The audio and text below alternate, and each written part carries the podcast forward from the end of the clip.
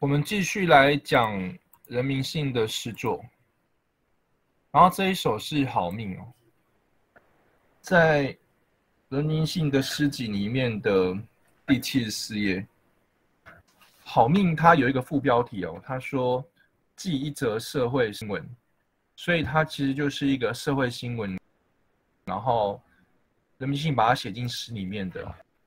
那么我把这个诗念一次，然后我们再稍微讲一下哦。那因为这首诗其实比较不难，你这样看过去，你就大概知道他要表达的，他要表现的是什么，所以我就不会花太多时间讲他哦。他还小，还没学会说话，他穿着别人衣服，像块小破布。他不会叫妈妈，还不能自己出去玩。偶尔，母亲会陪他拿美工刀，在他的手上画画，画长长的掌纹，写父亲的名字。母亲和他的男人习惯把烟吸在他身上，因为家里没有烟灰缸。他还小，还没学会叫。妈妈说：“她的哭声比别的孩子都好听，但他没听过别的孩子哭。他以为哭是一种礼貌。”那天，母亲拿着断折的左脚走过来说：“乖，不哭不哭。”他就真的不哭了。他很乖，想问妈妈好多问题。在快要睡着以前，没关系，等我长大，长大再问吧。那我们当然就知道说，他这个好命是一个反讽啊，就是其实是坏命嘛。这里面的这一个幼童，他是一个被妈妈还有妈妈的同居人虐待、暴力虐待的幼童这样子哦。我想大家应该也看过类似的社会事件嘛，就是可能年轻的妈妈离异之后，然后又找到了新欢，这个年轻妈妈可能跟新欢一起虐待自己的小朋友、小孩这样子哦，是做就是在记录这样的事件呢。他就是一个用比较好像看似温柔，然后看似带着。乐观的一个语调，在讲一个悲伤的事情，然后反而更加凸显的这个悲伤哦，它就一种反衬的写法了。他还小，还没学会说话，就是说这孩子还非常的小嘛，连说话都还不会说这样子哦，而且都穿着别人的衣服，像块小破布。别人的衣服像块小破布，他一方面这个小破布，一方面就是指那个衣服。都不是什么好的衣服吗？二方面就在指这一个孩子，在他的母亲以及他母亲的同居的人眼中，就像是一个小破布嘛。他这个小孩就像是一个小破布这样的存在，被对待那种感觉啊。然后他还不会叫妈妈，他不会叫妈妈，就是说他连妈妈都不会叫嘛。那一般来讲，我们的用法可能就会。在妈妈那边打引号吧，他不会叫妈妈。那这边人民性就用逗点的方式来强调出来，他不会叫妈妈这件事情了，还不能自己出去玩。那所以他没办法独立行动了，所以他连逃脱的机会都没有这样子哦。然后偶尔母亲会陪他，可是母亲是怎么陪他的呢？是拿美工刀在他的手上画画，就是这个妈妈大概也是一个。已经心理扭曲了，我们不知道啊，也许是什么吸毒啊，或者是某种精神疾病的这样子哦，就拿美工刀在自己的孩子身上画来画去这样子哦，然后画长长的掌纹。我们不是说那个掌纹可能代表一个人的命运吗？但是这个小孩的掌纹却是被他母母亲乱画的，所以这个小孩他当然不是好命嘛，他就是坏命。遇到了这样残忍的妈妈这样子哦，然后妈妈竟然还在他手上用美工刀割来割去，然后写父亲的名字哦。这边的他可能有一个暗示，就是说，这可能是这一个母亲，这个妈妈对她前夫的一个报复。但是无论如何，当他把这件事情暴力施加在他的小孩身上的时候，他都是一件非常不道德、非常残忍的事情，这样子哦。然后，而且呢，母亲跟她的男人，他就用这样的方式来写出来，就是说，这一个男人呢，他不是小孩的父亲，也就是说，可能这是母亲后来结的新欢嘛，习惯把烟吸在他身上，那这也是非常夸张的，因为家里没有烟灰缸。那当我们知道这不是真实的，家里没有烟灰缸嘛？也许就是说，母亲她的跟她同居人被抓的时候，他可能在那边辩解，但是事实上就是说，他们就是虐待这个小孩啊，他们就是把小孩当成那个吸烟的烟灰缸一样，把那些烟烫在这个小孩身上哦。他还小，还没学会笑。妈妈说他的哭声比别的孩子都好听。其实这边蛮反讽的啊，就是说，哭声比其别的孩子都好听，就是衬托出来说这一个妈妈非常失职嘛，就是她是一个心理已经有变态的状态的一个母亲这样子，但她没有听过别的孩子哭，因为她就很小嘛，所以她还没有机会跟别的小孩互动，她来到这个世界都还没有办法好好的去了解、体会这个世界。然后就被父母亲啊，不是父母亲，是母亲及其同居人折磨。他以为哭是一种礼貌，就是说他没办法认识外在的世界嘛。然后他所有他所知道的，就是他母亲跟他母亲同居人告诉他的。那么我们除了注意内容之外嘛，虽然这首诗的文字蛮简单的，但是它还是有一些我们可以讨论的地方，比方说。第一段的他还小，还没学会说话，他是分成两行的。然后第二段他不会叫逗点妈妈是一行吗？然后到了我们接下来看他还小，还没学会笑这里啊，其实这边也可以分成两行嘛。大家可以注意到，它可以像第一段这样分，他还小，然后不用逗点，还没学会笑换行。那为什么他就是人民性，就是诗人在这里要把它连成一行呢？我在想，他可能要传达的是一种迫切感、急迫感，就是他还小，还没学会笑这种急迫感。也许啦，因为这很难说。就我来看，我会觉得说这里也许对应第一段来写可能更好，第二句就分行，然后中间就不要逗点，因为这首诗它有一个故作。温柔平静的方式在写这首诗啊，所以我觉得他这边还是可以用换行方式哦。然后再来倒数第三段写说，那天母亲拿着断折的桌角，就表示说这一个妈妈是拿断折的桌角在打孩子啊。走过来说不哭不哭，他就真的不哭了。其实事实上就是这个小孩被打死了嘛，所以当然就哭不了。就是这个小孩一出生没多久就被母亲跟他母亲的同居人折磨致死啊，其实是一个非常悲惨的命运啊。所以这个好命是充满着一个反讽的。他很乖，他本来就很乖了，而且他现在更乖了，因为他再也说不出话了嘛。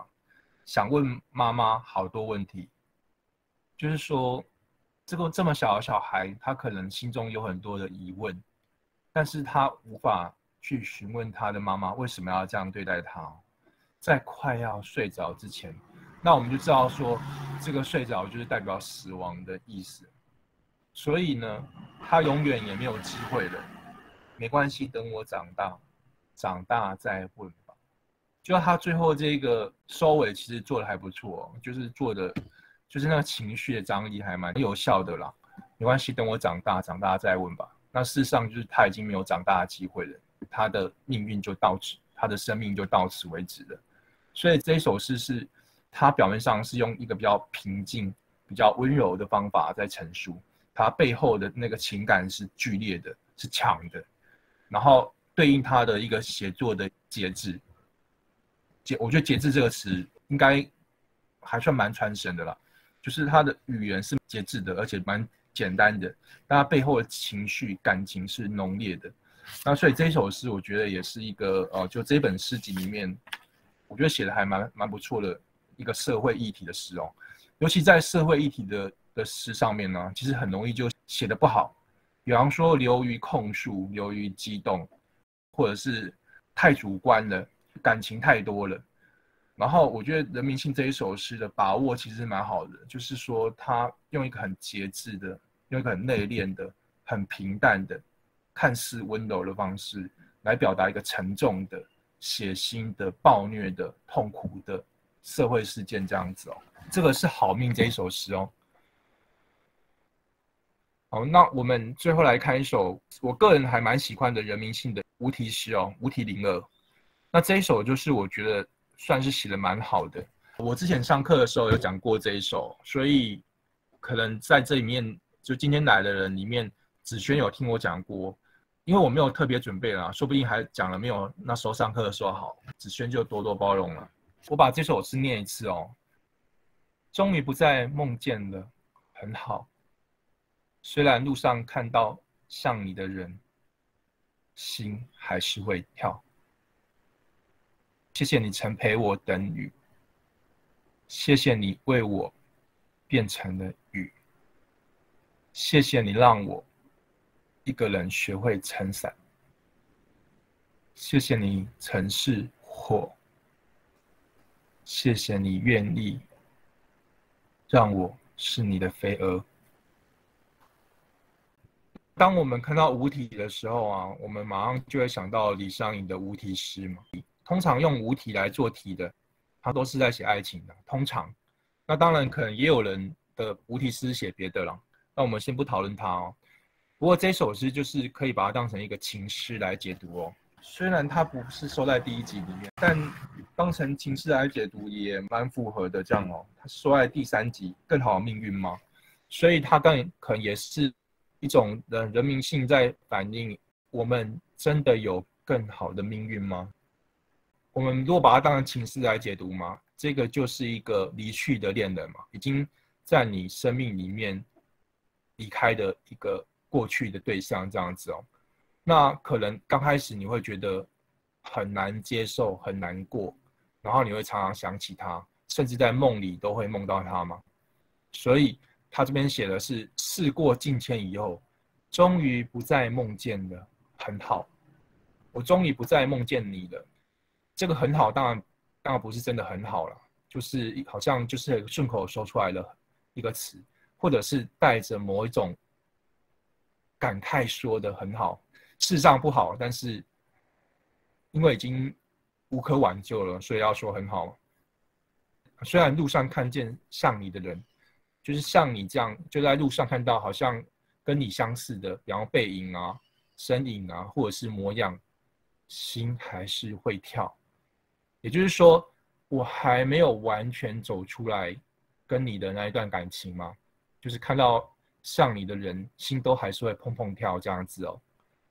那无论如何了，就是无论如何，我都要感谢你，感谢你什么呢？谢谢你曾陪等雨，你曾陪伴我，然后等雨应该是省略停了，就是说一个，比方说我们被雨困住了场景，现在曾经陪我等雨嘛。等雨停的意思，那当然也就是一个人生的一个写照啊，就是说你曾经陪我走过这一些风雨，然后等待雨停的那样的状态吗？谢谢你为我变成了雨，为我变成了雨，这个转折蛮巧妙的哦。就是你曾经陪我等雨停嘛，你曾经是那个陪伴我的人，但是你后来也成为我生命里面的雨。为我变成了雨，就是你也淋湿了我，伤害了我的那种感觉啊，就是你也成为我生命里面的雨。然后谢谢你让我一个人学会撑伞，就是在没有你的时候，甚至当你变成了雨，我也要自己一个人学会撑伞嘛，就是没有人陪伴我，但是我还是要撑伞把那些雨挡下来，我还是要走我的路。谢谢你让我学会，就是你。你的出现跟离开，你带给我的伤害，就是你变成雨了，然后你让我学习到我一个人也要学会撑伞，这样。他其实写的也蛮巧妙的，然后其实好像也有埋怨在里面，但是又转化的表面上蛮温柔的这样子哦。然后尤其是最后一段，谢谢你曾是火，谢谢你愿意让我是你飞蛾。我们都知道飞蛾扑火，但是我们可能从来没有想过可以这样写，实在写的太巧妙了。谢谢你曾是火，就是你曾经是那个照亮我、给我温暖、温暖我的火焰。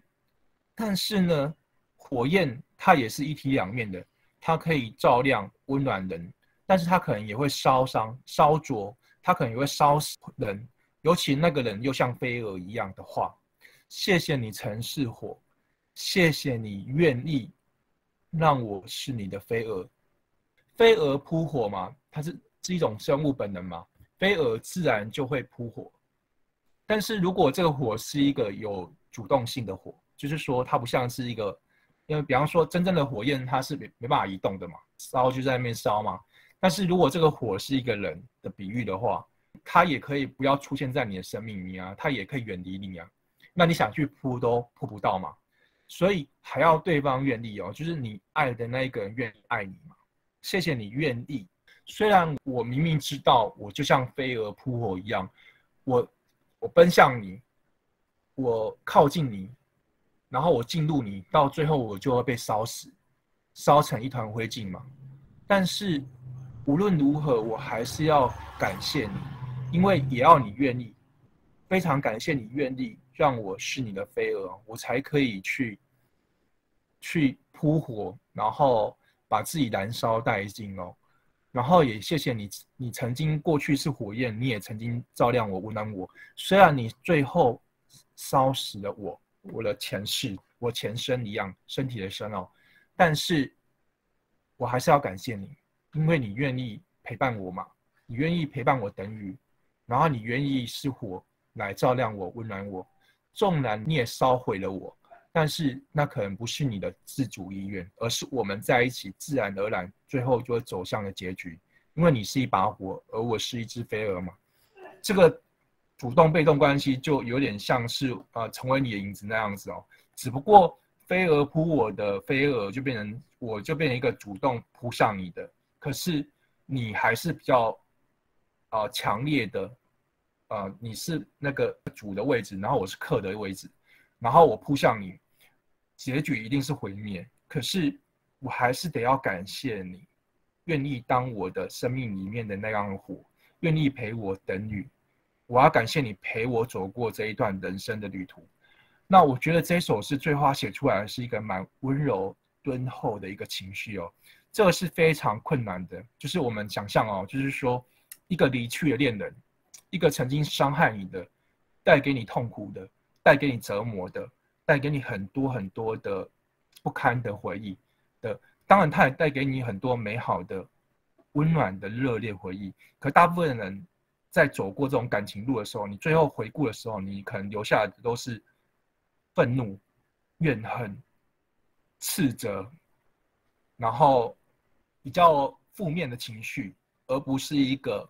正面的温柔的情绪来看待过去的恋人，然后所以我觉得《人民性》这首诗是无论从感情层面到文字层面都是处理的蛮出色的、蛮精彩的一首诗哦。因为时间的关系啊，其实我本来集市也要讲一个一一首两首诗啊，但是可能因为要讲细一点的时候，就会比较占时间哦。所以我们现在也四点了，所以就没有时间继续讲了。这样的模式啊，就是我刚才这样讲，你们觉得对你们有帮助吗？然后我比较抱歉的是，因为其实这一次我想说赶快开始嘛，我自己又很忙，所以我这次比较没有准备，就是我这个 PPT 也是昨天晚上才开始做的，所有 PPT 都还没做完哦。